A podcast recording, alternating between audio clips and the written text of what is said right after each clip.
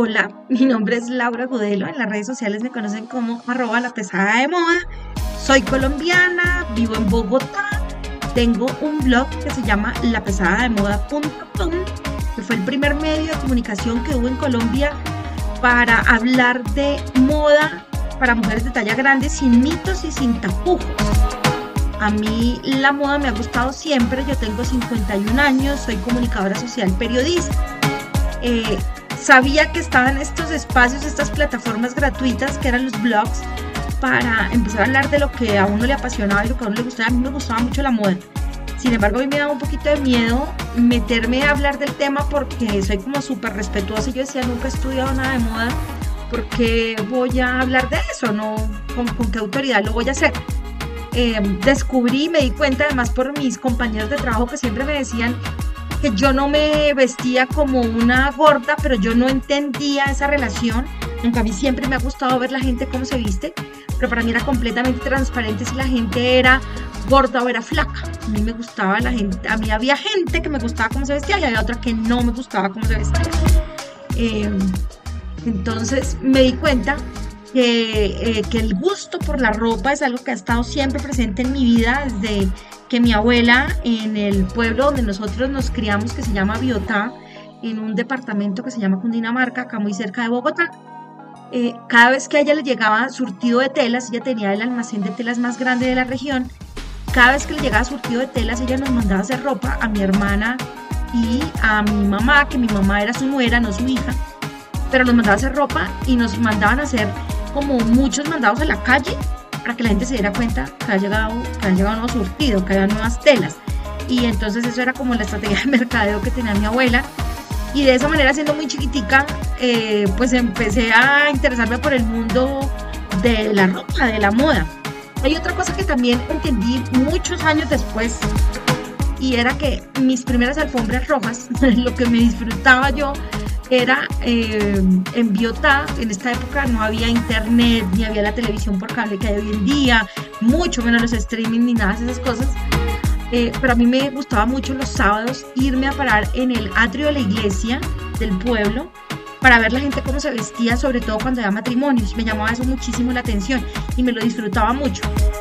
Para mi abuela y para mi mamá eso estaba muy mal visto, pero yo disfrutaba mucho viendo a la gente cómo se vestía y casi que recuerdo cuál fue el primer matrimonio que me causó muchísimo impacto, que era el de una chica que había estado trabajando en la casa de mi abuela haciendo servicios generales y yo vi que ya llevaba un vestido de novia que no era exactamente blanco, era en un color beige, de crema, y mi mamá tenía una camisa en esa misma tela. Y entonces a mí me llamó mucho la atención porque ella iba de novia pero no iba de blanco y no me refiero a ningún a ninguno de esas eh, rituales y esas eh, cosas que envuelven el tema del traje de blanco de la novia, no. Pero sí me llamaba mucho la atención que ella había decidido que su vestido fuera hecho con una tela con la que mi mamá tenía una camisa.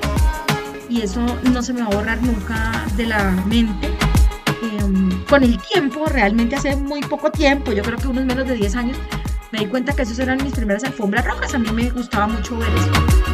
Eh, la ropa siempre me ha gustado, siempre, siempre. Eh, cuando yo empecé a tener problemas, a, que no encontraba la ropa que yo me quería poner en mi talla, eh, y, descubrí cómo solucionar ese problema en este país, que en ese momento no había como toda la oferta que, que hay hoy en día. Mis compañeros de trabajo fueron también responsables como de botarme en ese mundo de la moda, como que métase ahí sin miedo porque a mí me daba miedo, me daba, sí, como, como que yo era muy respetuosa y decía, ¿cómo a poner yo ahí si yo no he estudiado nada de moda? Eh, no, o sea, más que comprar revistas y estar pendiente de las colecciones y más de disfrutarme lo que me pongo, no, yo no he estudiado eso y me daba vergüenza, me daba así vergüenza, miedo. Me parecía irrespetuoso de mi parte. Pero mis compañeros de trabajo me decían, ¿cómo que no? Usted sabe un montón de moda, usted se divierte con la ropa de verdad, usted no se viste como una mujer gorda. Y yo decía, pero acá es como se visten las gordas. Porque aunque yo siempre me fijaba en la gente cómo se vestía, para mí era completamente transparente si la persona era gorda o era flaca. Y a mí me... Había gente que me gustaba y gente que no me gustaba, punto. Pero nunca me fijaba en el cuerpo y en ese tipo de cosas. No, nunca me fijaba en eso. El asunto, bueno, fue que hace 13 años terminé creando la pesada de moda.com eh, que fue el primer medio de comunicación que empezó a hablar de moda para las mujeres de talla grande, sin mitos y sin tapujos.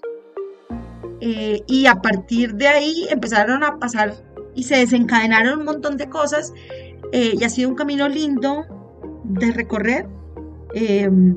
me cuesta a veces trabajo entender que de verdad, porque un día yo empecé a hablar de cómo yo había solucionado mi problema con la ropa, eso ha sido como quitar las piedras del camino y permitir que muchas más mujeres, sobre todo, eh, caminen, empiecen a andar también por ahí y formen sus propias rutas, hagan sus propias rutas. Y pues eso es, eh, es hermoso, es muy satisfactorio. Hace mm, cuatro años este camino de la pesada de moda.com desde hace cuatro años me tiene en un nuevo proyecto hermoso que se llama Gorda, Salón de Moda Plus Size, que mm, nació como una necesidad que yo tenía de hacer algo más que simplemente reseñar en la pesada de moda.com o en, o en las redes sociales. Eh, yo quería hacer algo más por las marcas que trabajaban y que, que, trabajaban, que trabajaban en ese momento y que siguen trabajando en las tallas grandes, porque yo decía, de alguna manera siento que como que me dieron respuesta a mí cuando yo empecé a quejarme y a, decir que en Colombia no había. Eh, y entonces así nació Gorda, Salón de Moda Plus Size, que es el único evento de moda para talla grande, exclusivo para moda de talla grande que hay en el país, donde las mujeres son muy, son muy felices.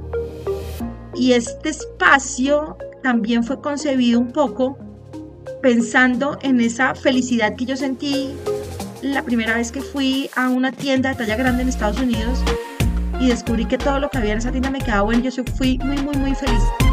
Y yo dije que chévere fuera que otras mujeres también pudieran vivir esta experiencia, ¿no? Que pudieran también ser así de felices. Y creo que lo hemos conseguido. Y nosotros, por eso cuando hacemos gorda, hablamos de la gorda sensación, porque es una sensación linda, es una gorda linda.